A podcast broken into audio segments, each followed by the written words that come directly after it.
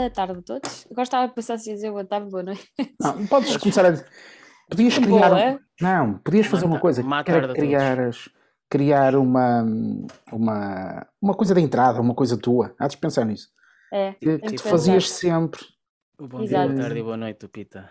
Isso, uma coisa assim dessa. beijinhos ao Pita. Bom, eh, cá estamos eh, juntos em mais uma sessão de. Ainda não sabemos bem o quê, mas pronto, cá estamos. A quem nos vai ouvir, obrigada por este bocadinho. Eh, prometemos que pode não ser assim tão mal quanto ao jogo do Benfica, não é verdade? Pelo menos mais animado será com certeza. Eh, estamos aqui então para falar do jogo de ontem, do empate na Moreira, a Estoril 1 Benfica 1, golo marcado muito cedo por, por Lucas Veríssimo, aos dois minutos. Hoje tenho comigo o Filipe Inglês, agora estou a olhar para ti, chamo Baquero e depois olho para o teu, para o teu nome, tenho Filipe Inglês e fico aí em curto-circuito, estou pior que o JJ. Uhum. Mas Baquero, boa tarde. Olá, olá Magda, olá João. Isto é. É sempre complicado falar sobre o Benfica depois de, de, de empates ou de derrotas, ou empates, que neste caso é um empate quase que sobre a derrota, mas a verdade é que é, é, é a tal terapia do grupo, depois chega uma altura que, que até nos faz bem e desabafamos, e acho que esse- este programa vai servir para, para isso, para, Exatamente. para partilharmos as mágoas uns com os outros. E Exatamente. Vemos que não- de facto nu- nunca estamos sozinhos nesta, nesta tristeza que nos invade. E o Will Never Walk Alone. Vamos tirar o, o walk por outra coisa qualquer. Mas é um bocadinho isso. É oh, Magda, já me fui antecipando. Boa tarde. Ou boa É, noite. bom não faz dia. mal, então, já, já tu já és da casa e tu nós. podes dizer tudo. Eu já posso dizer tudo, exatamente. Exatamente, sabes, Ah, quando, isto, quando isto vai abaixo, tu é que tomas conta. É verdade, já aconteceu, espero que não aconteça hoje.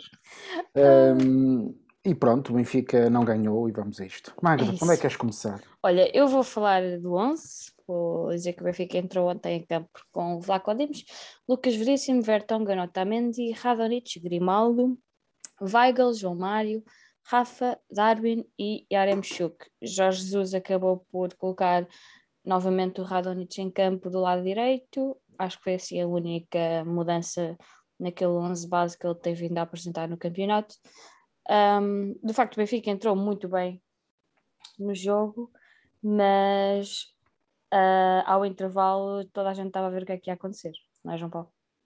Sem dúvida. Ahm, a sensação que dava era que a qualquer momento a coisa ia correr mal. Embora eu também te diga, primeiro, acho que o 11 que o Jesus escolheu dentro do que temos tido foi o 11 que eu esperava que fosse entrar em campo. Nós também já tínhamos dito aqui que a entrada do Radonich poderia ser eh, uma boa medida e de facto ele entrou a titular. Eh, fiquei também com a sensação que ele ainda não tinha andamento para o jogo todo e acabou por sair, por sair também. Mas quanto ao 11 inicial, era isto que eu teria, que eu teria feito dentro da lógica do que Jesus tem feito. Depois, acho que o Benfica começa bem, quer dizer, é difícil começar melhor, marcar um gol aos dois minutos. E de bola Ainda por parada? cima de bola parada, que é algo que nós não temos feito. Eh, acho que o Benfica controlou bem o jogo. Eu acho que há dois, duas partes que são distintas, pelo menos aos meus olhos. Na primeira parte, eu acho que o Benfica, apesar de tudo, conseguiu controlar o jogo. Houve, obviamente, um ou outro ataque do Estoril que criou algum perigo, mas a sensação que me dava era que o Benfica estava a controlar o jogo. E poderíamos, de facto, ter marcado, ter marcado mais gols, mas eu diria que a primeira parte foi positiva e é injusto que tenhamos ido para o intervalo apenas a ganhar um zero, sem ser uma grande primeira parte. Esta é sim a primeira leitura que eu faço eh, em relação ao que se passou na- na- nos primeiros 45 minutos. Baquer, o 11 era aquele que estavas à espera ou achas que poderíamos ter ido por outro lado? Não, como dizia o João, acho que na lógica do, do que o Jesus tem feito fez sentido e de facto a grande alteração é, é a entrada do, do Radonich, que, penso que todos, todos à partida concordaríamos depois do que ele fez no, no jogo contra o, o Vitória para, para a Taça da Liga, de facto, o Radonich mostrou bastantes pormenores interessantes, era aquele jogador que conforme entrava minu- nestes minutos finais estava a dar ideia que, que estava a merecer uma aposta. E pronto, isto depois mais à frente diremos, eu acho que de facto ele, ele desaproveitou completamente a oportunidade, isto acontece, o jogador que entra nos minutos finais e, e- e mostra muito, então um gajo diz, ok, então este vai ser titular e sendo titular vai, vai arrebentar com isto tudo. Saiu, saiu tiro furado, mas isso os dois não tinha, não tinha maneira de, de acertar. Uh, de qualquer maneira, quer dizer, eu acho que hum, eu, eu, lá está, eu, eu, eu sempre disse, eu não sou, eu não sou treinador nem aspirante a treinador e muito menos nunca me aflorei de ter grandes conhecimentos táticos, portanto eu nunca vou muito por essas áreas, eu estou aqui a falar como, pronto, obviamente como, como adepto, que quero falar mais de sentimentos, mas, mas há, há, há, há, aqui perguntas que eu gostava de fazer ao Jorge Jesus, que é, que é o supra-sumo e o especialista disto tudo, que é porque é que ele está a fazer coisas diferentes em relação ao que fazia, por exemplo, no início da temporada. E uma das coisas que ele fazia, de facto, era hum, rodar, rodar a equipa. Ele, nos primeiros jogos, conforme havia os pré-eliminatórios das Champions, ele rodava sempre 3, 4 jogadores e deixou de fazer isso. O Benfica constantemente, uh, tirando agora o jogo para a Taça de Portugal e o jogo da Taça da Liga, mas constantemente é sempre o mesmo 11. E porque é que ele não roda aqui três, três, quatro jogadores. E outra coisa que ele fazia, tanto na época passada como chegou a fazer esta época, é haver jogos para o campeonato em que ele regressava ao 4-4-2, um, sendo que ele agora claramente estabilizou o 3-5, este 3-5-2 ou este 3-4-3, e é 3-4-3 para todas as equipas, sejam, seja o Barcelona, o Bayern ou, ou, ou o Vizela.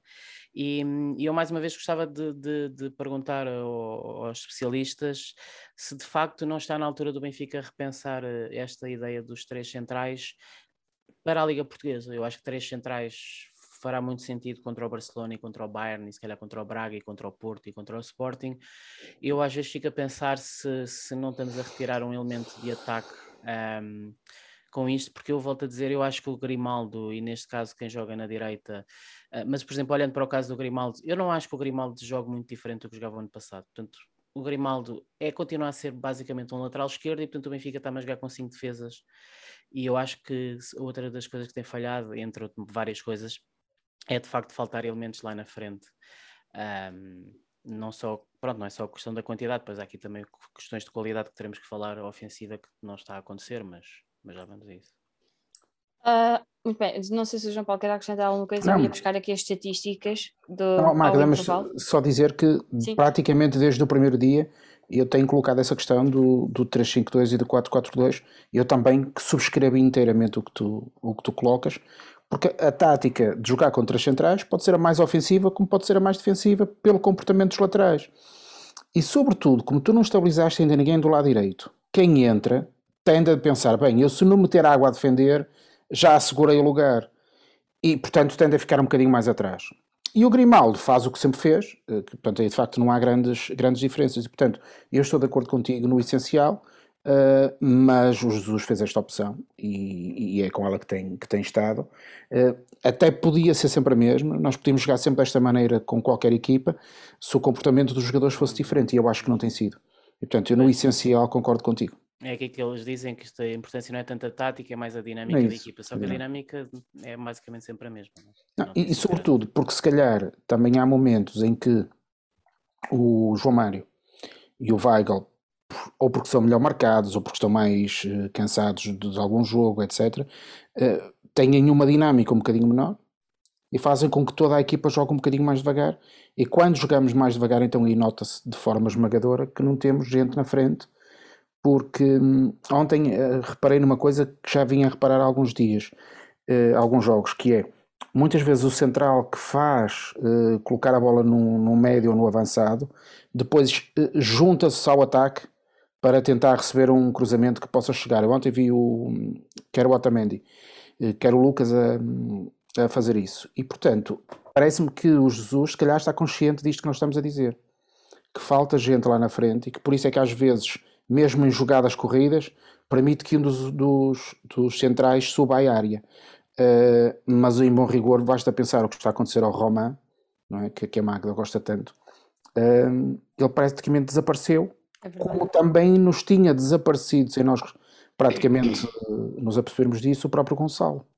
Isto é, há um momento em que nós achávamos que o Gonçalo era um problema, depois o Romay entra e parece que vem resolver, mas passa também a ser um problema porque não marca. Portanto, eles não marcam porque são maus, eles não estão a marcar porque a equipa não está a fazer jogo para eles marcarem. Uhum. Portanto, no essencial, eu concordo contigo. Até, deixa-me só acrescentar, sim, porque sim. se repararmos, não podemos dizer que ah, o Gonçalo Ramos teve ocasiões claras de golos e falhou, ou o Yaramchuk teve ocasiões e falhou. Não, eles não, não, estão a ter ocasiões, zero ocasiões. Bola, bola. Aliás, tu vês mais a eles a tentarem criar algumas jogadas isso. para eu acho que o Roma, depois não aparece. Isso mesmo, o Roma era, do meu ponto de vista, tem jogado bem. Uhum. Isto é, eu não posso dizer que ele estava a desperdiçar golos porque não está. Uh, agora, eu, por exemplo, também acho que nós tivemos, mesmo na, na primeira parte, não, desculpem, na segunda parte, tivemos várias oportunidades para fazer o segundo gol. Uhum. E o que é verdade é que a bola não entrou, não é? E se tivesse entrado, teria sido tudo diferente, tal como com o Vizela. Porque eu acho que este jogo até foi melhor conseguido que o jogo de Vizela. Uh, no Vizela marcámos o gol em cima da bola e desta vez sofremos. E aí está a parte emocional a fazer a diferença toda, não é? É verdade.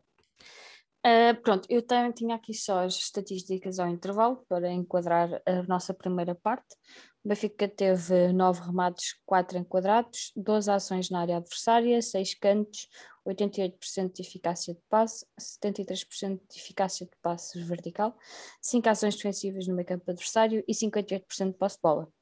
Uh, como tu disseste bem, João Paulo, nós a seguir ao nosso gol, eu acho que até acabamos por permitir ao Estoril alguns lances de ataque em que eles até poderiam ter feito gol, mas não, não fizeram.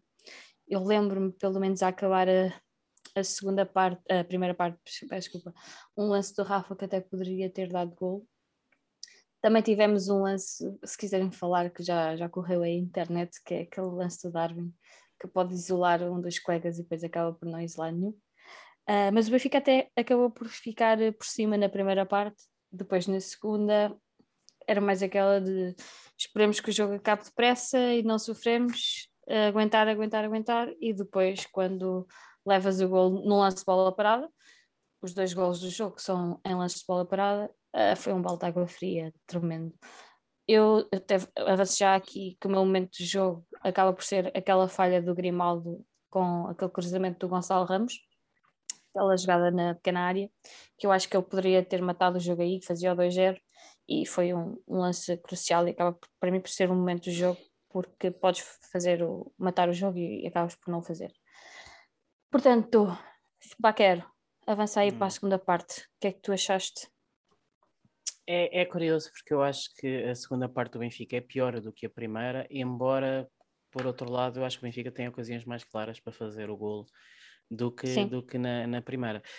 Um, é assim, antes de mais, lá está, é, é, é preciso também dizer que, que este, em teoria, nunca seria um jogo fácil. O Estoril, claro. está, sim, sim. O Estoril está em quarto lugar, as condições meteorológicas de facto não, não ajudavam nada.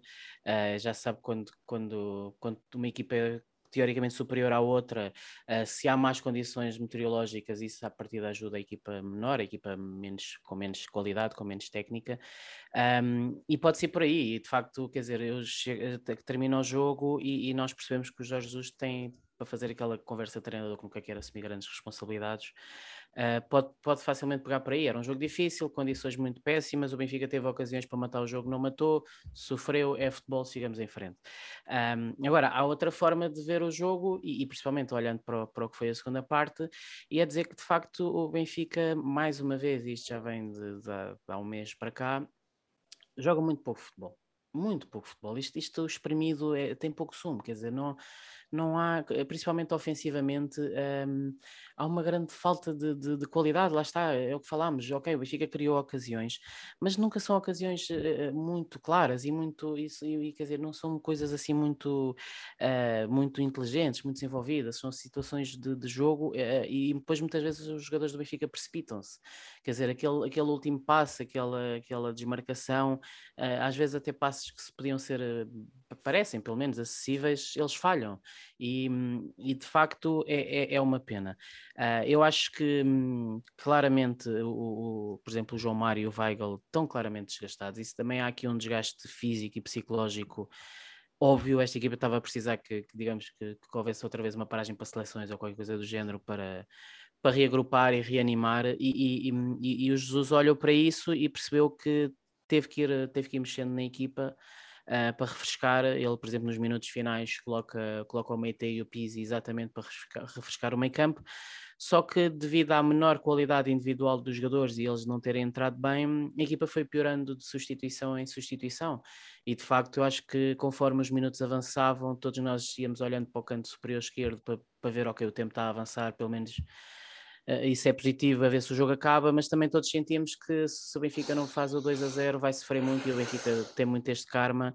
E, e de facto, eu, eu, não posso dizer que fiquei completamente possesso nem surpreendido quando o Estoril empatou, porque já estava mais ou menos à espera. Quer dizer, uh, não acho que nenhum benfiquista terá ficado completamente surpreendido com, com o empate do Estoril, embora é preciso dizer, o Estoril praticamente, quer dizer, poucas também ocasiões criou. Na segunda parte criou muito Estoril... menos ainda. Sim, quer dizer, há ali uma defesa do, do Vlaco Dimos, uma defesa apertada, um remate longe. Acho uh, que é a única. E, sim, e, e, pouco mais. Portanto, o Estoril também para, para um quarto classificado, embora também preciso dizer que o Estoril em, eh, ganha os pontos é fora de casa. O Estoril em casa só tem uma vitória. Uh, mas quer dizer, mas isso também é assustador, porque quer dizer, se, se o Estoril que faz uma exibição mais ou menos fraquinha empata com o Benfica, também não é muito prazeroso para nós sentirmos que uma coisa é pensarmos, é pá, mas aqueles gajos fizeram o jogo da vida deles, ou o guarda-redes deles engatou. Como o Portimonense. E... Exatamente, aí, yeah. aí a gente pode dizer isso. Aqui nem se pode dizer, que o Estoril até fez um jogo mais ou menos fraquinho e mesmo assim empata. É eu, eu diria que, de, quando eu há pouco dizia que na primeira parte o, o Benfica na segunda parte cria mais perigo, eu acho que, que a questão é, na primeira parte controlámos melhor o Estoril. Uhum. E portanto o jogo foi mais seguro, não é?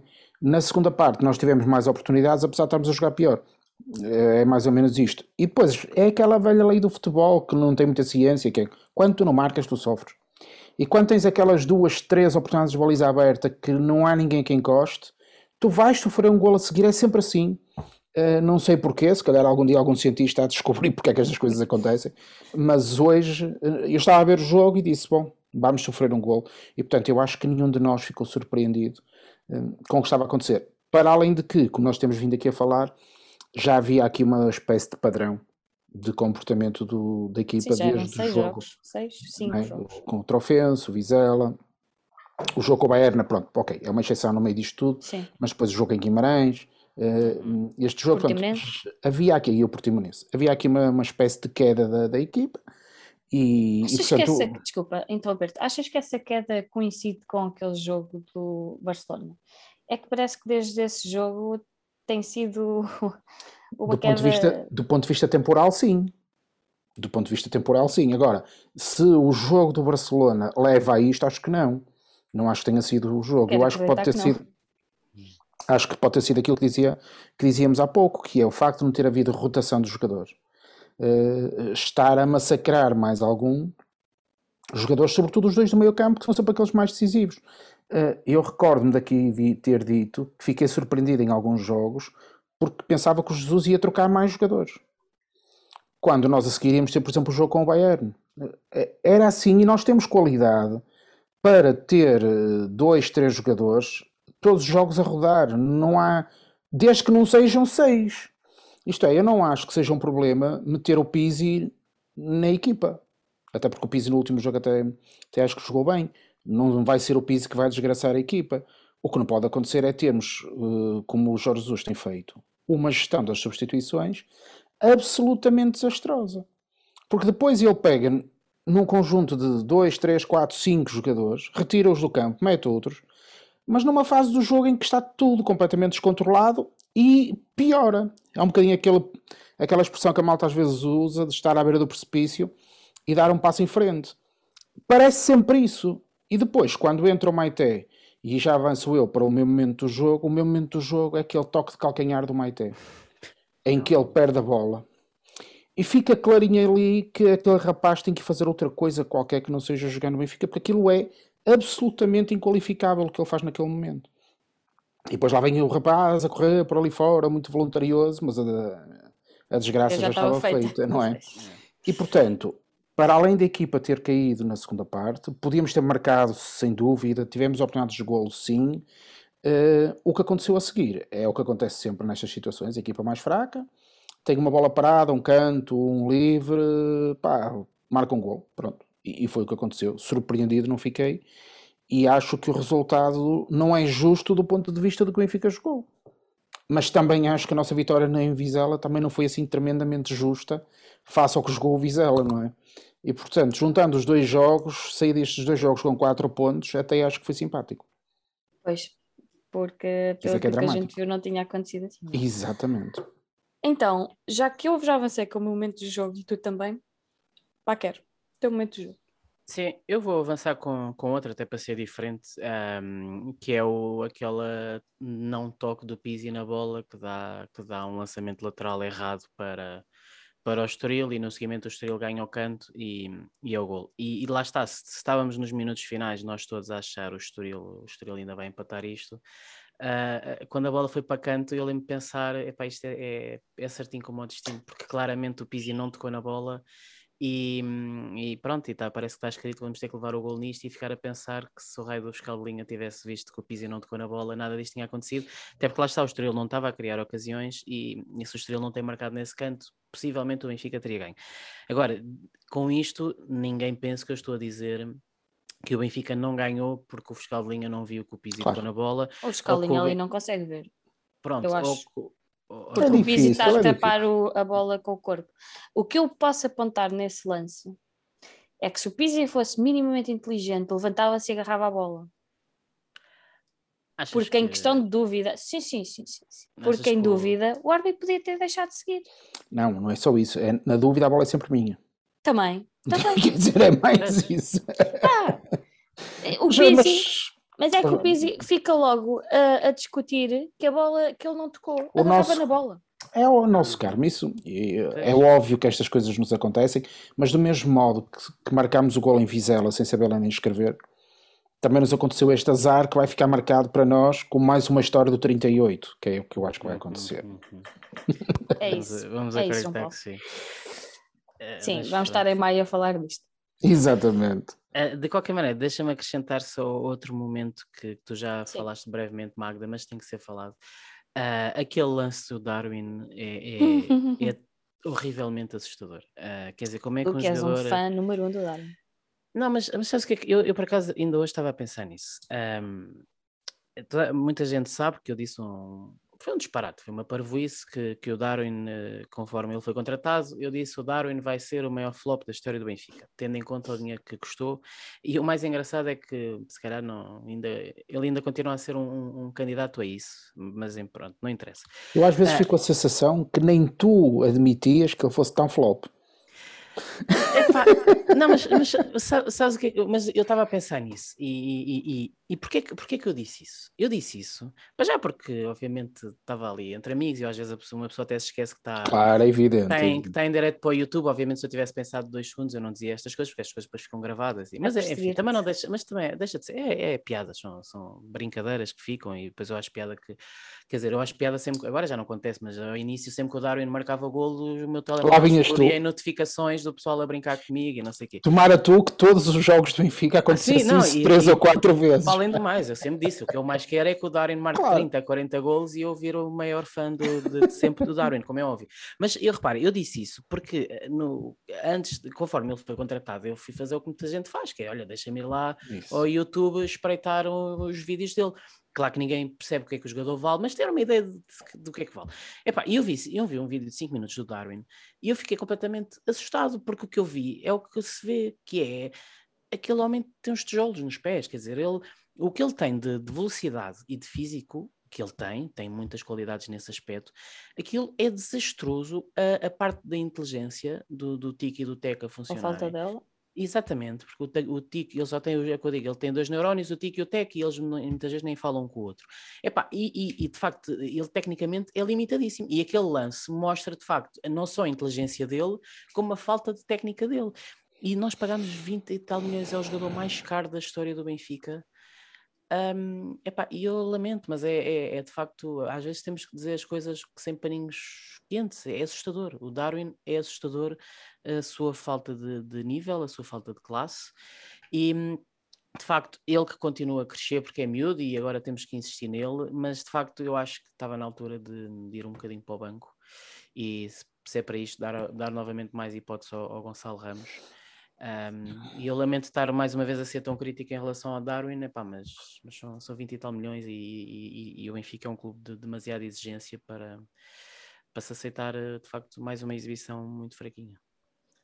É isso. Uh, não, não consigo acrescentar mais nada. Vamos passar ao MVP. João Paulo, tu é MVP de, de ontem. Cheira-me que isto vai ser unânime. Opa, só, se só se não, for o cent... não, só se for o central pelo gol que marcou. Uh, mas é, digo apenas do tipo, deixa-me ver, este não, aquele não, aquele também não.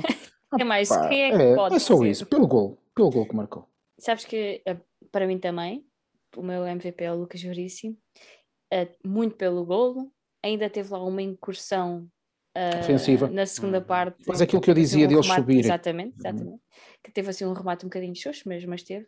Mas depois se tu também olhares para o outro lado mais negativo, foi ele que acaba por dar o canto e é um daqueles que disputa a bola com o jogador que vai cabecear e fazer o empate. Portanto, o Lucas Veríssimo acaba por estar no melhor e no pior No do pior. jogo de ontem.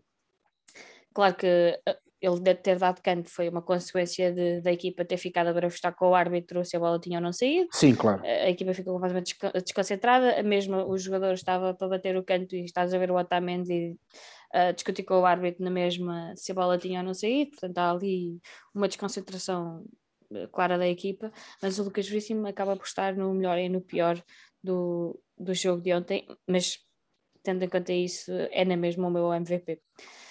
Paquer, Ah, sim, é unânime também. Acho que acaba por ser um bocado por exclusão de partes o, o Veríssimo, pelo gol, por essa incursão, pela, pela garra, digamos assim. sim, porque ele até tinha Ah, estado certinho até o Sim, jogo. sim, eu acho que sim. Acaba por ser o melhorzinho. Destaque positivo também para, para o Otamendi, para o Rafa, que se calhar era, era o jogador-chave, porque eu acho que o Estoril falhou um bocadinho na marcação e, e o Rafa teve muitas vezes a possibilidade de fazer aquelas arrancadas que ele costuma fazer, mas, mas depois não, não conseguiu criar grandes desequilíbrios.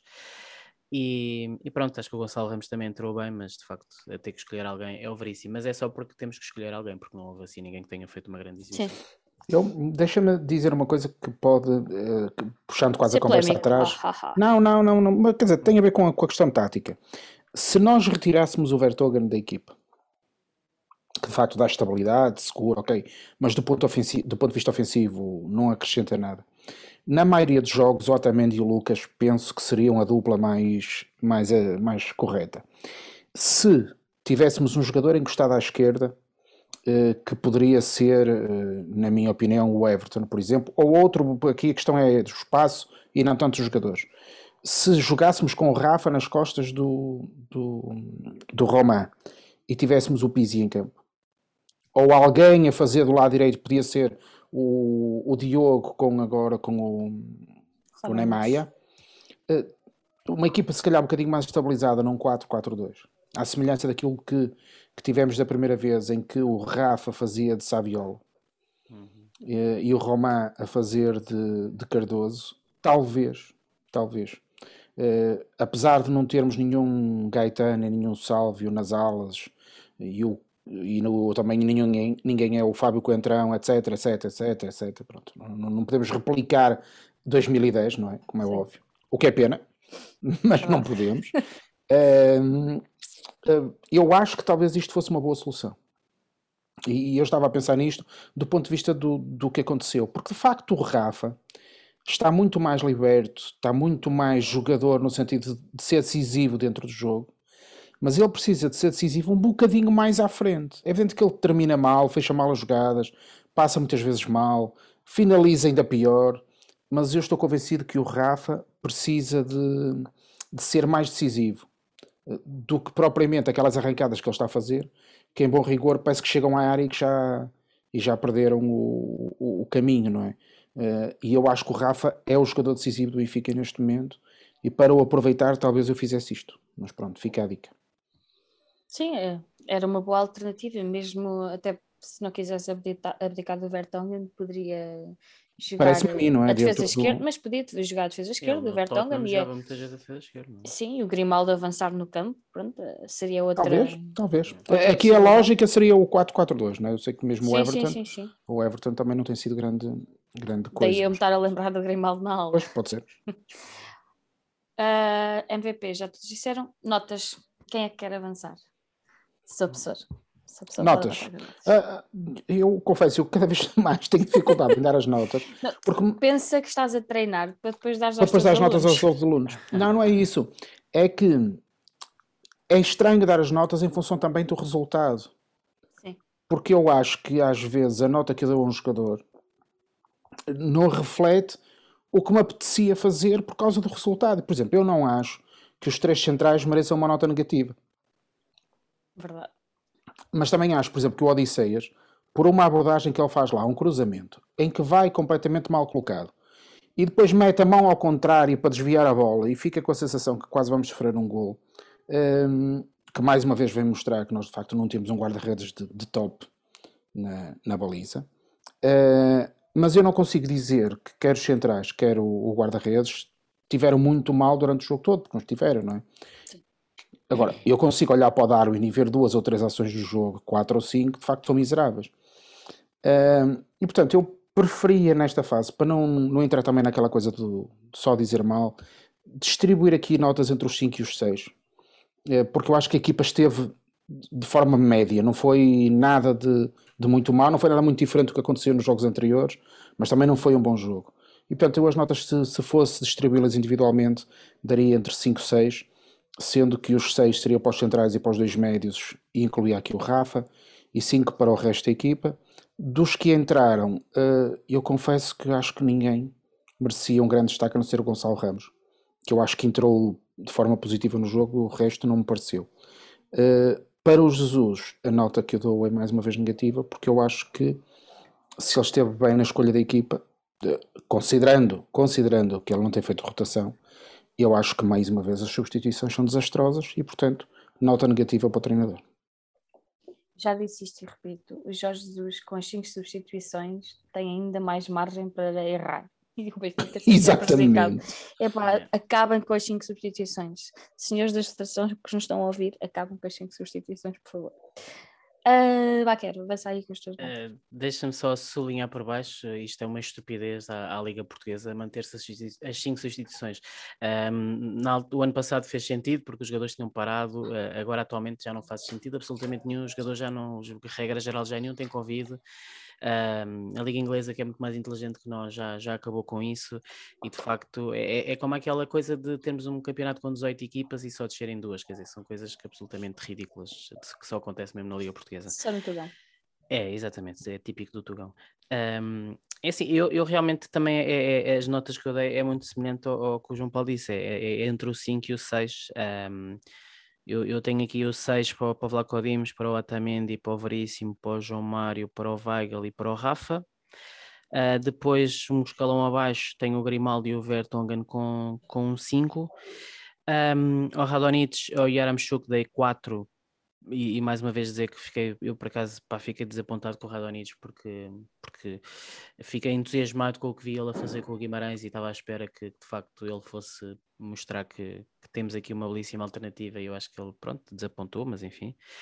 Um, epá, e lamento, mas vou ter que dar a nota 3 ao Darwin, porque foi, foi mais uma vez, não querendo estar só a bater no, no velhinho, mas, mas pronto, foi, foi, foi uma exibição mesmo muito, muito fraquinha.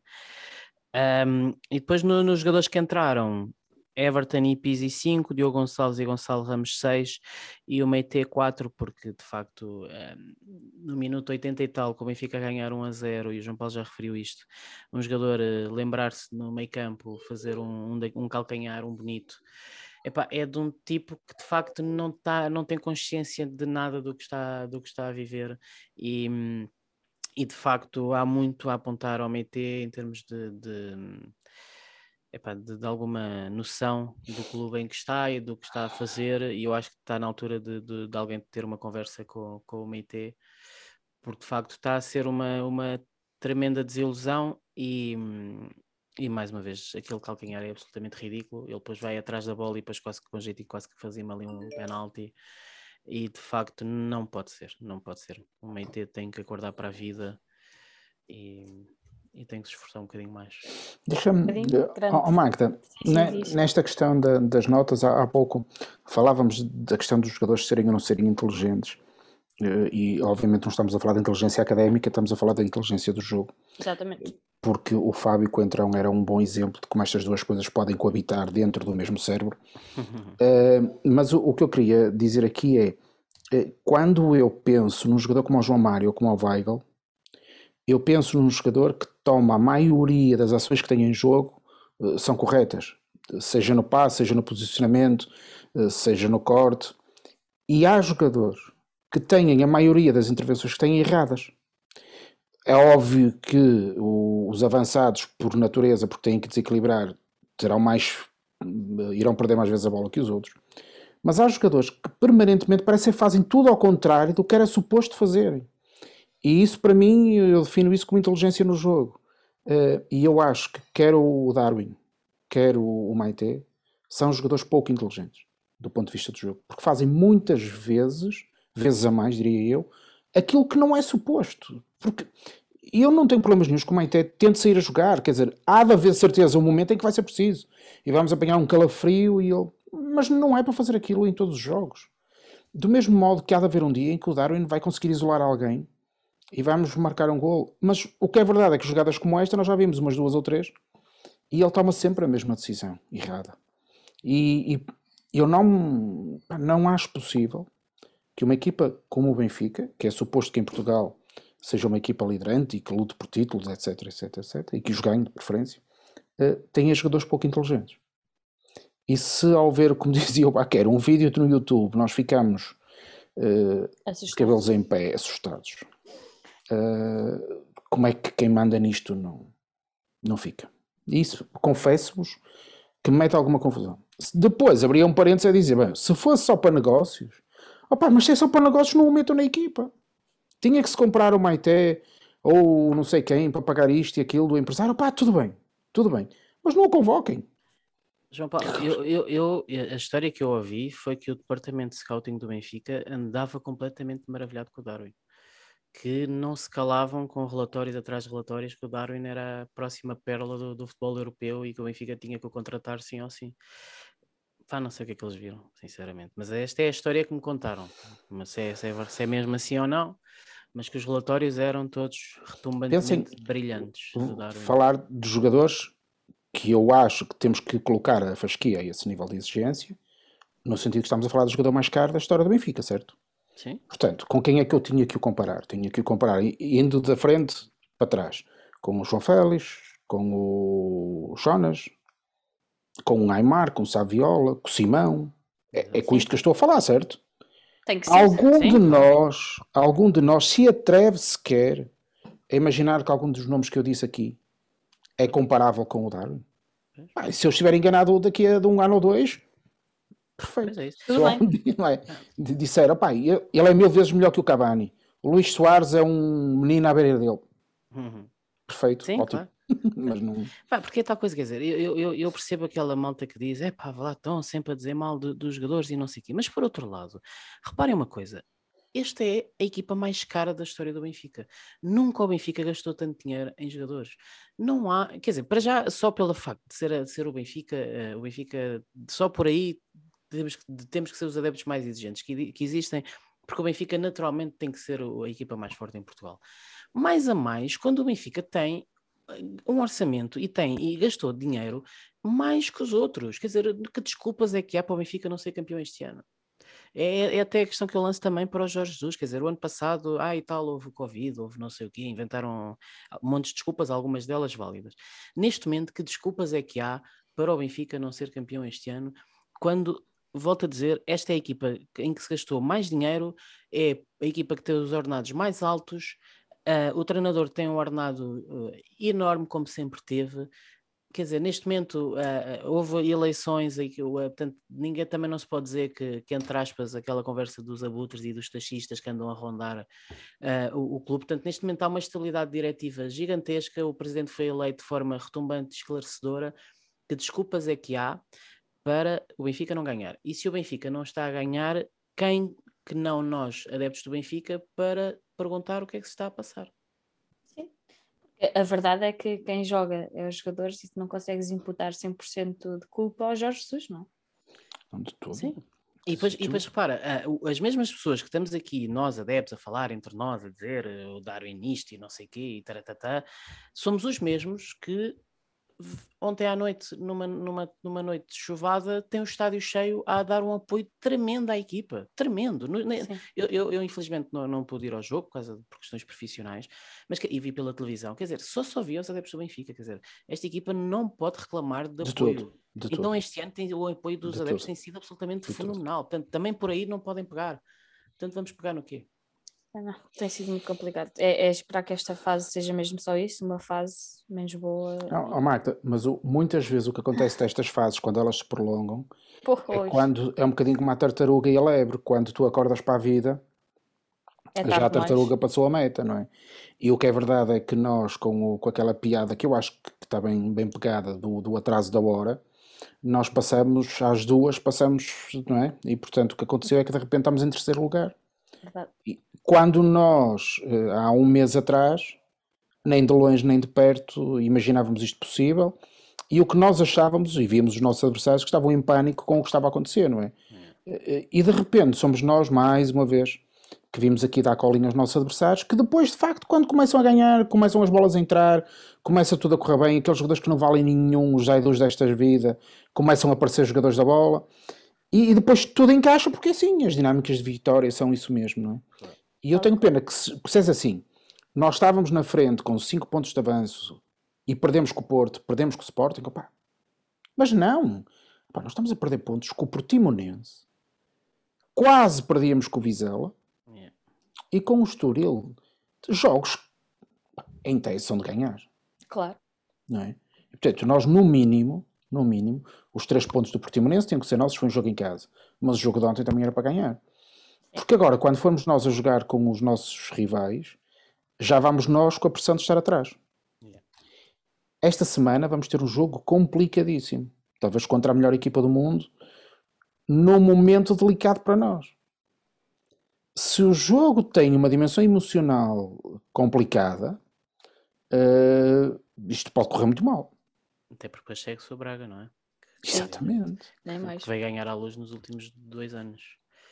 Exatamente, ou seja, nós de repente passamos de uma situação que era um calendário muito favorável. Sim, Eu lembro-me de ter dito aqui, aqui, não é? Que tínhamos aqueles ciclos de. Eu disse: o calendário é favorável, está a jogar a nosso favor, nós temos tudo para, para ganhar aqui um. E o que é verdade é que desperdiçamos essa, essa oportunidade e estamos atrás do prejuízo, com todas estas fragilidades que nós identificamos e que o jogo de ontem foi, foi notório e que, portanto, há responsabilidade dos jogadores há, que são pouco inteligentes alguns deles.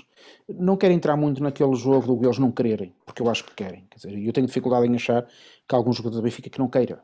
Pode não querer tanto como eu gostava que ele quisesse, mas eu acho que eles querem. Uhum. Uh, falta-nos qualidade. Temos um treinador que, na minha opinião, não é um bom treinador.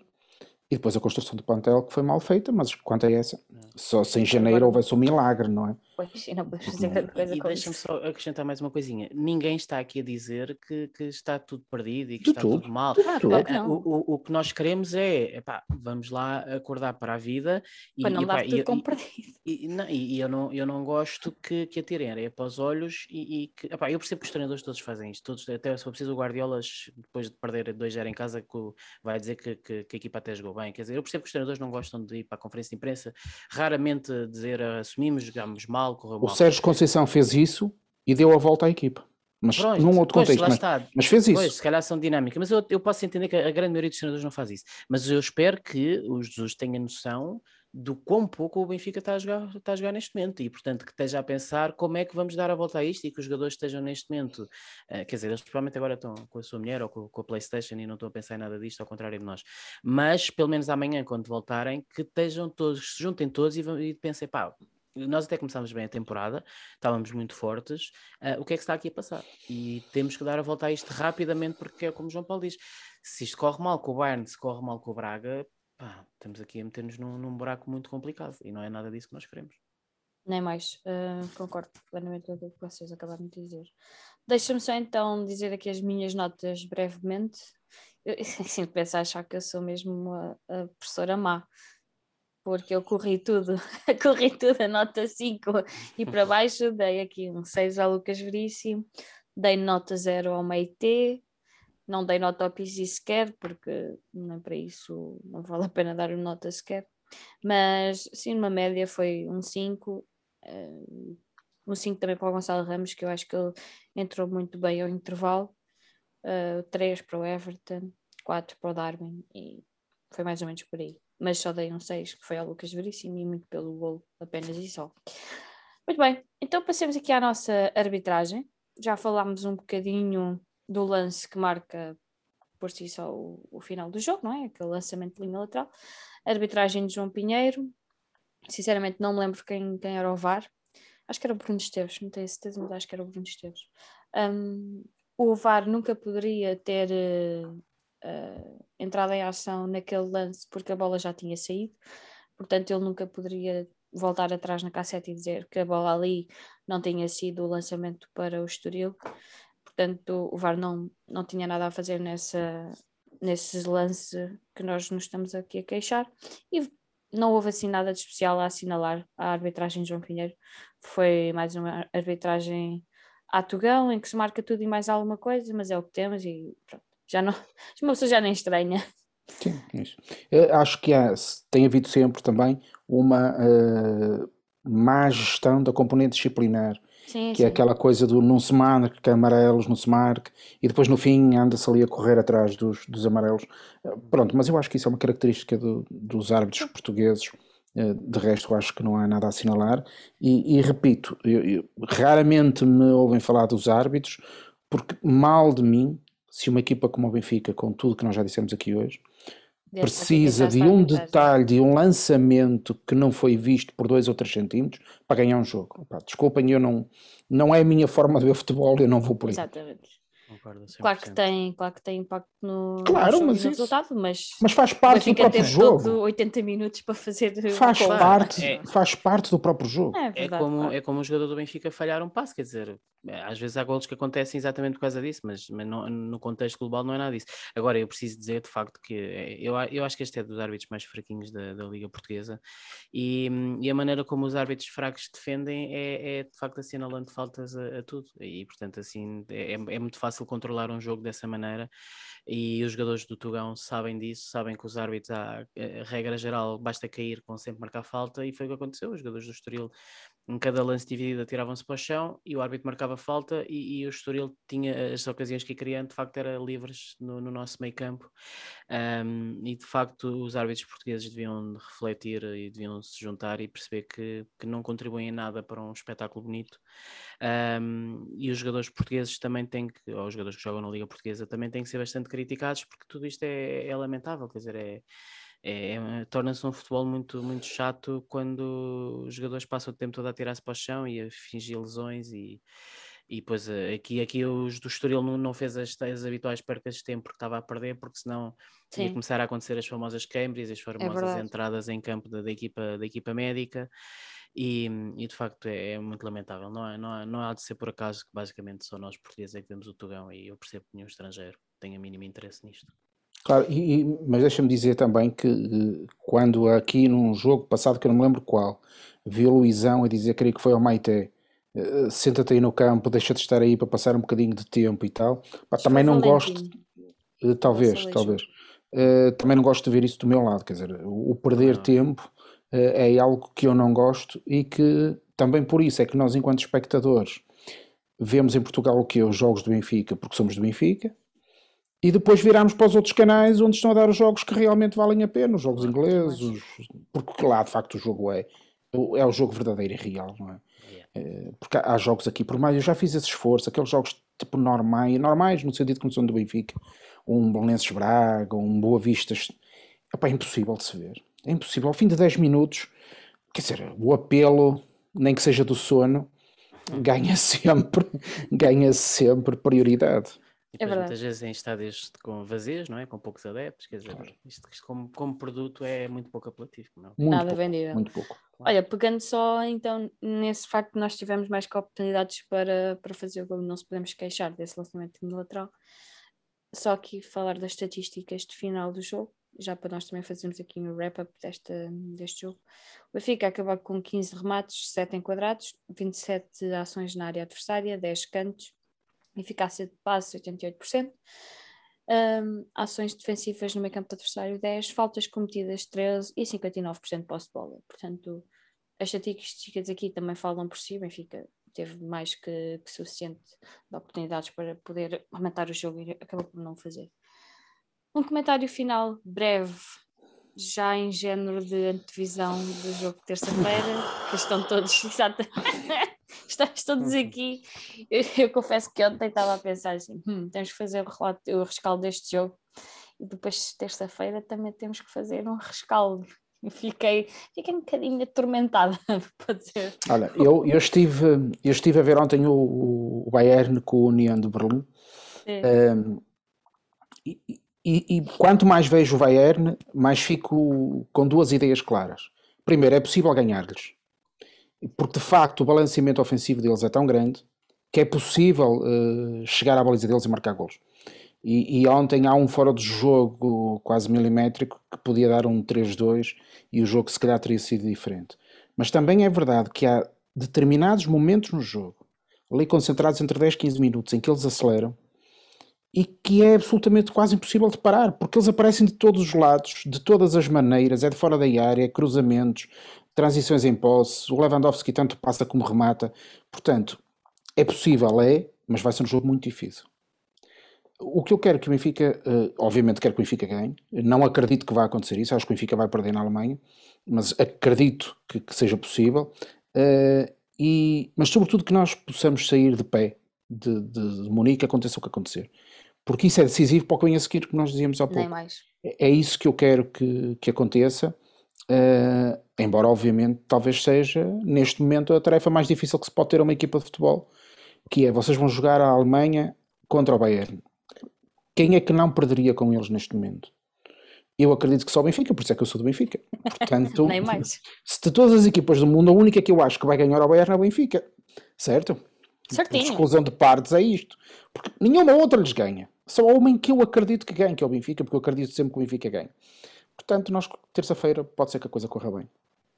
Lá quer. E vamos a isto. Vamos, vamos. Pois eu, eu já tenho em conversas pesadelos. Com, com, exato, além de ter pesadelos, em conversas do WhatsApp com amigos, eu digo sempre: pá, se o Benfica não se apresentasse em campo, perdia só 3-0 por falta de comparência. Isso nunca. Eu, eu, sei, não, é, obviamente é uma brincadeira. Um, claro, tanto mais que, que, eu, que, quer dizer, eu estou a dizer isto na brincadeira e depois há bocado estava a ver no Twitter uns tipos a falar que, que vão a Munique ver o jogo. E, portanto, Exatamente.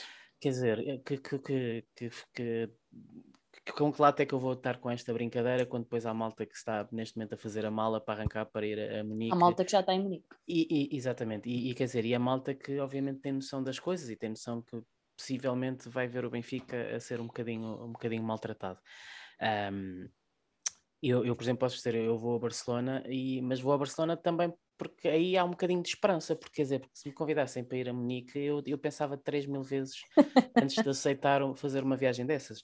Agora, um, a verdade é que o Benfica tem que pensar que, com muitas dificuldades absolutamente naturais, mas durante 70 minutos na luz o Benfica mais ou menos equilibrou o jogo com, contra o Bayern. E o que o Benfica vai ter que tentar fazer em Munique é tentar que esses 70 minutos na luz sejam estendidos a 90 minutos ou 95 minutos uh, lá no, no Allianz Arena. E eu espero que se o Benfica, quando sofrer um gol do Bayern Munique, muito naturalmente irá acontecer ou poderá acontecer, que o Benfica não entre mais uma vez em parafuso como entrou na luz e, e, e perceber que, ok, sofremos um gol, mas vamos continuar um, a jogar e se calhar vamos levar com, com aquele venda, vendaval do Bayern, mas vamos ter que tentar uh, segurar isso. E de facto, como o João Paulo diz, é, mais, é um jogo que toda a gente, nós benfiquistas, entendemos e toda a Europa entenderá que o Benfica perca. Uh, porque toda a gente perde com o Bayern, um, mas de facto vamos pelo menos então tentar uh, que seja tudo minimamente digno e não saímos muito, muito chamuscados para, para seguirmos em frente, até porque mesmo perdendo continuamos com 4 pontos e continuamos com, com o apuramento para a Liga dos Campeões perfeitamente disponível, acho que claramente pá, vamos ter que ganhar o Dinamo na última jornada, mas vamos discutir o apuramento para, para Barcelona. Para Barcelona. O, o, que, o que eu já disse é, é muito bom, é muito bom o Benfica estar num grupo com Bayern e Barcelona e o Benfica vai para a quinta, sexta jornada a disputar o, o apuramento para, para os oitavos de final, portanto é, é mérito, mérito do Benfica nesse aspecto. Um, é como digo, obviamente, pá, é, não é, é jogo que eu não, não, não anseio nada por ver, eh, conforme a, conforme a bola começar, o árbitro a pitar, eu vou pensar, olha, já só falta 89 minutos e, e 58 segundos, já não está nada mal. Estava lá, está na hora. Exato. Uh, mas é assim, toda a gente, toda a gente, toda, toda a Europa joga assim é com o Bayern, quer dizer. Oh, repara, é, era aquilo que eu dizia. É um jogo completamente à parte destes de Vizelas e é Tondelas e, claro. e, não é? Aqui, não, aqui é outra coisa. Quando nós temos esta coisa, quer dizer, pelo menos eu tenho sempre, o meu clube vai ganhar sempre. Uhum. Esta é a minha parte emocional. se eu juntar a isso a ideia de que ninguém ganha o Bayern, este é o jogo ideal para nós, porque é a única vez que nós achamos que há alguma equipa que pode ganhar ao Bayern, que é a nossa. Sim. E, portanto... E, e, a verdade é que se acontecer, é daquelas coisas que nós recordamos durante 10, 15, 20 anos e os jogadores também têm que pensar nisso. Pô. É, pode, às vezes acontece. Aquela... O, o Bayern também levou agora 5, quer dizer, as coisas esquisitas acontecem. E é como te digo, eu estive ontem a ver o jogo, é, teria sido possível que, que, que, acontecesse. De facto, o Bayern cede alguns espaços, os centrais do Bayern são um bocadinho duros de rins, e aí o Rafa pode ser importante na, na transição é, com bola. Não acho que seja um grande jogo para o Darwin fazer grandes arrancadas, mas também admito que, que possa ser ele que vai jogar, porque o Jesus tem, tem jogado com ele. Mas acho que, sobretudo, se o João Mário e o Weigl conseguirem jogar, eu acho que pode ser um bom jogo para o Rafa e pode ser ele o, o, a chave deste jogo e da vitória que vamos trazer de Munique quase apurados. Isso é que era brilhante. Eu concordo. Fica aí esse, esse desejo. Eu acho que os jogadores entram em campo, eles também um têm noção das dificuldades que vão, que vão ter, mas também querem ganhar, não é? Não há montra melhor do que uma vitória contra o Bayern. Mas sabes, Magda, eh, hoje vi uma coisa qualquer alguém escreveu no Twitter sobre o Simão fazer anos, já agora, parabéns para o Simãozinho, uh, e dele ter sido o jogador mais importante do Benfica deste século. Portanto, não sei se foi ou se não foi, talvez.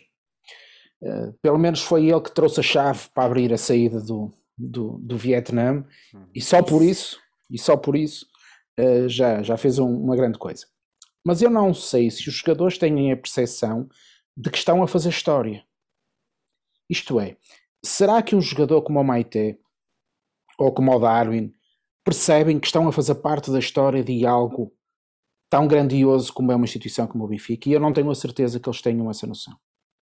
Eh, eu acho que, por exemplo, quando chegou cá o Aymar, ou quando chegou cá o Saviola, eles próprios disseram mais que uma vez, nós não tínhamos a noção da grandeza do, do Benfica. Ou seja, o que eu quero dizer com isto?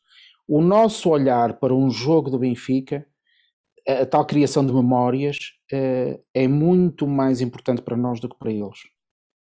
Eu sinto que muitas vezes, não digo que seja para o Pizzi, por exemplo, nesta fase da carreira dele, ou para o Rafa, mas eu acredito que, por exemplo, para um Darwin é, ok, se fizer um grande jogo aqui, se for a Barcelona e brilhar, tenha um contrato. Não é a percepção do momento histórico. Ao contrário, por exemplo, sempre que vamos à Alemanha, lembro-me do nosso jogo em Leverkusen, quando ficou 4-4 eu acho que boa parte daqueles jogadores daquela equipa tinham a percepção de que faziam história. Uhum. Isto é, e, e, eu, e porquê? Porque se calhar estavam mais perto dessa mesma história.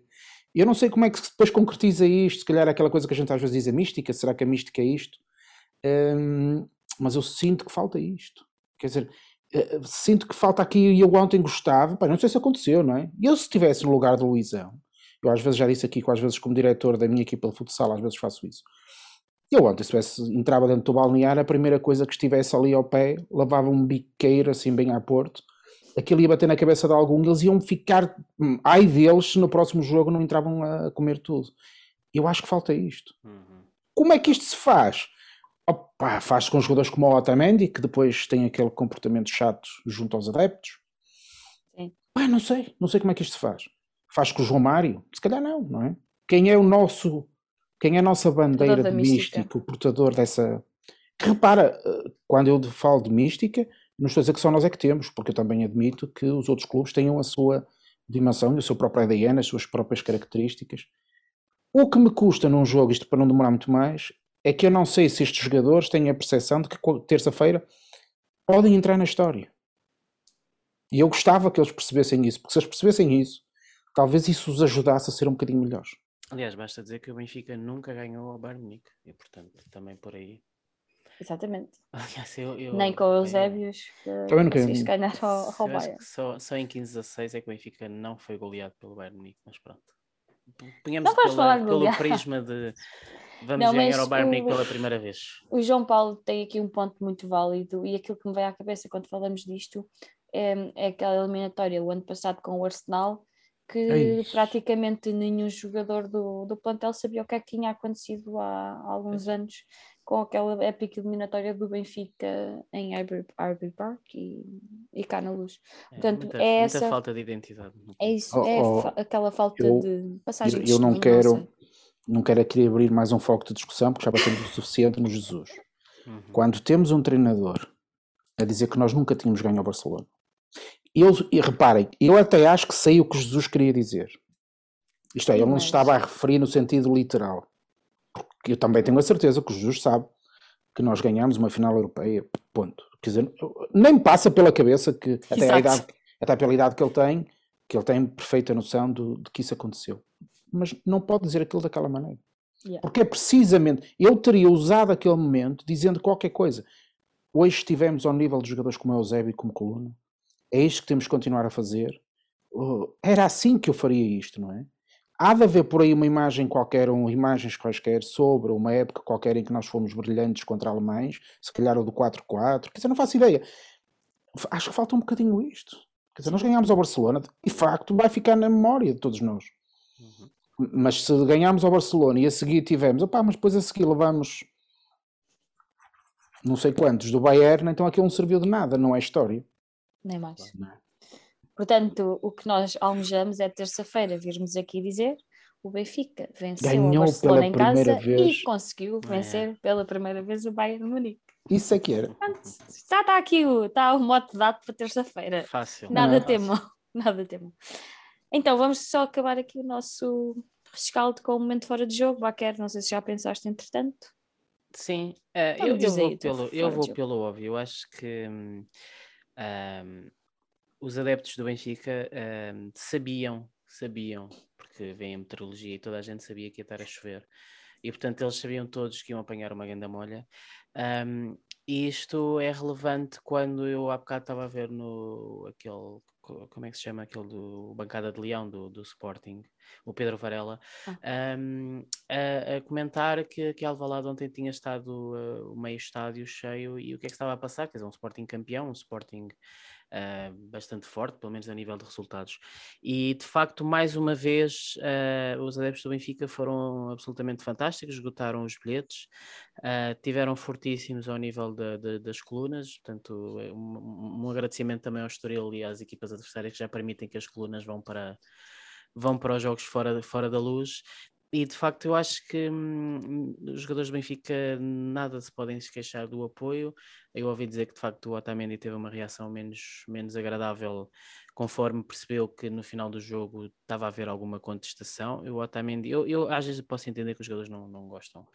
Ah, eu- ninguém, gosta de, Exatamente. ninguém gosta de ser criticado. A verdade é que se Nem nós mais. no nosso trabalho nos vierem criticar, a nossa primeira reação é, é defender-nos, ah, mesmo que não tenhamos razão, e depois, se calhar, pensamos melhor e, e até admitimos, mas acho que uma questão de orgulho e uma questão de defesa pessoal, normalmente Claro a que sim. tendência é sempre de nos auto, É uma coisa que eu acho que com a idade vai. É, eu, eu, eu, eu posso entender que nenhum jogador gosta de ser, de ser assobiado, Ah, mas de facto, e mais a mais o Otamendi como capitão, e acho que tem sido um, um belíssimo capitão, tem que perceber que, hum, para já que, hum, que os adeptos são magnânimos, os adeptos têm, estão no direito de fazer o que bem entender e os jogadores têm que, têm que aceitar, porque nós, no fundo, somos os patrões deles. Um, e, e ele tem que entender que de facto não é só, quer dizer, já tem acontecido, o Benfica perde com, com o Portimonense na luz e a o estádio irrompe em aplausos e apoio à equipa. Um, o Benfica perde 4 a 0 com o Bayern e os adeptos eh, cantaram Viva o Benfica e amamos o Benfica. Só que os adeptos do Benfica têm paciência até um determinado limite e chega uma altura que de facto quando tu hum, tens tantas dificuldades com Tondelas, Vizelas e Estoriz que, que a malta tem que dar uma chega na, na Um equipa na tem, que- tem que dar um aperto e dizer eh, this is, this is Benfica como, como no filme e isto não, não pode ser assim vamos lá acordar para a vida João Paulo, teu fora de jogo. Está um bocadinho ligado com isto, mas ia juntar eh, a questão das redes sociais e da forma como as pessoas têm comentado também eh, algumas coisas. Dois exemplos concretos. Um relacionado com a camisola Stromp do Sporting e o que foi feito no Facebook da filha do Vitor Damas, em que houve um- uma série de comentários indelicados em relação à família do Vitor Damas, e um bocadinho também aquilo que aconteceu ontem, pelos vistos, no- com as publicações da mulher do Lucas, Sim. que também houve gente a, a, criticar, e eu sinceramente acho que não há lugar para isso no futebol. Sei que não adianta nada eu dizer isto, porque o pessoal vai continuar, porque isto é válido e transversal em todas as áreas da, da nossa vida, mas o pessoal acha que atrás de um teclado pode tudo e de facto não pode. A mulher do, do jogador do Benfica tem tido um comportamento excelente, tem tido tem humor, eh, sabe estar e portanto deveríamos todos respeitar isso e obviamente sendo ela esposa do jogador, do, de um jogador não estamos não é para ela que temos que virar nossa as nossas chatices do mesmo modo também achava que os adeptos do Sporting não deviam ter eh, questionado uh, o sportinguismo da família de Vitor Damas, e, por razões várias, que a eles dizem respeito, mas eu só quis fazer aqui a, a junção de que tem que haver um transversal de, a, todas as áreas da, da, sociedade e esta referência, quer ao Benfica, quer ao Sporting, tem a ver com isso, que isto é uma coisa que ataca a todos e, e de facto uh, os ticos e os tecos têm a conversar mais vezes antes da gente escrever qualquer coisa na, no teclado ou no telemóvel.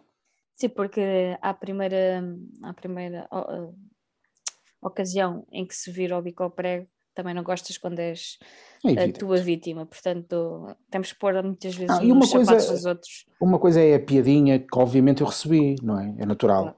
Mas isso faz parte do jogo, faz parte de, desta relação que temos com os adeptos dos outros clubes, da brincadeira. Isso eu acho que faz parte, não é? Porque senão então éramos todos só benfiquistas Nem e depois isto não tinha piada nenhuma, não é? Ora. Isso é uma coisa. Outra coisa bem diferente é tratar mal alguém só porque, até numa coisa que não tem importância nenhuma cá no futebol, que isso não, isso de todo, e portanto eu acho que não há lugar para isso, e o meu fora de jogo hoje vai para essas questões. Muito bem, olha, eu entretanto pensei aqui em tópicos para o fora de jogo e vou falar de três muito brevemente. Um, pegando naquilo que o Baquer disse do apoio dos adeptos do Benfica na Amoreira, eu queria só lembrar que os bilhetes para o jogo na Amoreira estavam entre os 13 euros e os 30 euros e os adeptos do Benfica que vão a Munique vão pagar 45 para ver um Bayern Benfica. Eu tive a oportunidade de ir à, à Moreira pagando 25 euros por bilhete, mas como eu queria ir com o meu pai, não apeteceu dar 50 euros para ambos irem ver o Benfica ao Estoril. Uh, já, porque a minha vida não me permite estar a despender este tipo de dinheiro para, para ir a um jogo destes, quando também eu paguei 25 euros, lá está, para ver um Benfica Bayern. Portanto, o preço dos bilhetes continua a ser uh, cá em Portugal. Eu sei que lá fora também, mas cá em Portugal continua a ser ainda muito. tem muito que se lhe diga. E sobretudo Portanto, para o Benfica, não é? Ora, nem mais. E a Liga continua a subir para o lado e devia regulamentar melhor o preço dos bilhetes. Depois tenho aqui um breve. Uh, desculpa estar-te sempre a interromper, mas, mas é um bocadinho uma conversa que nós também tivemos aqui. Eu acho que ficou claro, sobretudo nesta coisa da, da, da, pandemia, com o tempo que demorou até permitir que os adeptos fossem para, o, para os estádios, eu fiquei com a sensação de que o produto futebol vende-se melhor com adeptos na bancada. Então, eu acho que eles já perceberam isso. Mas não é questão essencial para eles. Nem mais. Portanto, eu não acho que as pessoas que estão na liga estejam preocupadas com a falta de adeptos nas bancadas e em ver todas as questões que vai desde o horário dos jogos, condições, cartão de adepto, horário. tens uma liga conivente com o cartão de adepto, está tudo. Não, e o horário, quer dizer, sim, sim. ontem, e isto acontece-nos muitas vezes a nós, vejam que os adeptos do Guimarães a que horas iriam chegar a casa, embora hoje João não seja Paulo, dia não de trabalho. Não vais mais longe, o Benfica Braga vai ser às nove e um quarto da noite. Pronto, imagina os adeptos do Braga, ou nós quando vamos, a, quando vimos, para mim é ao contrário, não é? Mas quando vimos aqui ao Norte, ou quando eu fui aí ver o, o jogo do Benfica, chegamos a casa, uma, duas da manhã, e outras pessoas às três ou às quatro, e no dia seguinte tem que se trabalhar. Nem mais. Uh, mas isso faz parte do, do jogo e, e, revela que nós queremos e que a Liga não quer. Uh, porque de facto o, o espetáculo de futebol para eles é televisivo. E o que eles descobriram é que ontem metemos um intervalo de duas horas para ter um jogo do Porto, a seguir o intervalo, duas horas para um jogo do Benfica, e a seguir o intervalo, duas horas para um jogo com o Sporting. É só isto que os preocupa. Claro. Se a seguir, opá, tiver lá alguém para ouvir um barulhinho das colunas dos adeptos a puxar, melhor. Se não estiver, também está tudo bem, porque para eles não é o mais importante. E nesse aspecto foi lamentável a capa da bola de ontem a falar num, num sábado à antiga. Pá, Completo. Exatamente. Nem, nem, nem os jogos dão, dão em sinal aberto como davam antigamente, como quer dizer, jogos a acabar às 11 da noite não é o sábado antiga. Para não é todo. E, porque o, ainda por cima, se fosse um sábado antigo, eram os jogos todos à mesma hora, às 3 da tarde, claro. e em que os adeptos todos tinham todos tempo, porque não foi nada disso que se passou, não é? Como é óbvio. Ora, depois tenho aqui um, um apontamento para a nossa equipa B, que foi vencer a Matosinhos por 2-1 um, um, jogo, eu não tive a oportunidade de ver, mas pelo que já ouvi, foi um jogo na raça que o Benfica acabou por uh, marcar já perto do final. O que eu quero destacar aqui também é, lamentavelmente, as uh, agressões e insultos racistas a muitos jogadores do Benfica que partiram da bancada uh, leixonense. Inclusive o Sandro Cruz, o nosso defesa esquerdo, disse que muitos familiares dele foram agredidos na bancada. Portanto, a equipa B está a fazer uma excelente campanha na segunda liga, estão líderes isolados, mas é inadmissível que em 2021 estes comportamentos ainda, ainda se, se venham a, a ter nas bancadas. Mas isto também vai muito ao encontro daquilo que o João Paulo disse, das pessoas estarem atrás de um, de um, teclado com certas atitudes que depois também se transportam para a vida real.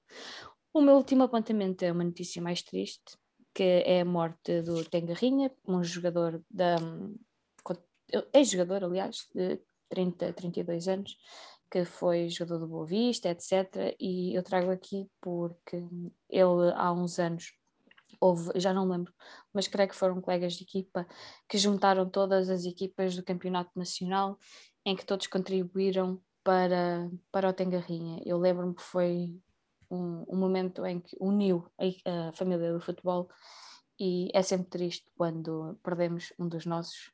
Portanto, fica aqui também o, essa nota. Quanto ao Benfica, interessa é ganhar. Terça-feira é para ganhar. João Paulo, em princípio, cá estaremos para falar da vitória do Benfica em Munique. Exatamente, vamos fazer história. Se ah, ganhar, eu também quero. Ah, também pronto. Quero ah, só és, tu és a vitórias. claro.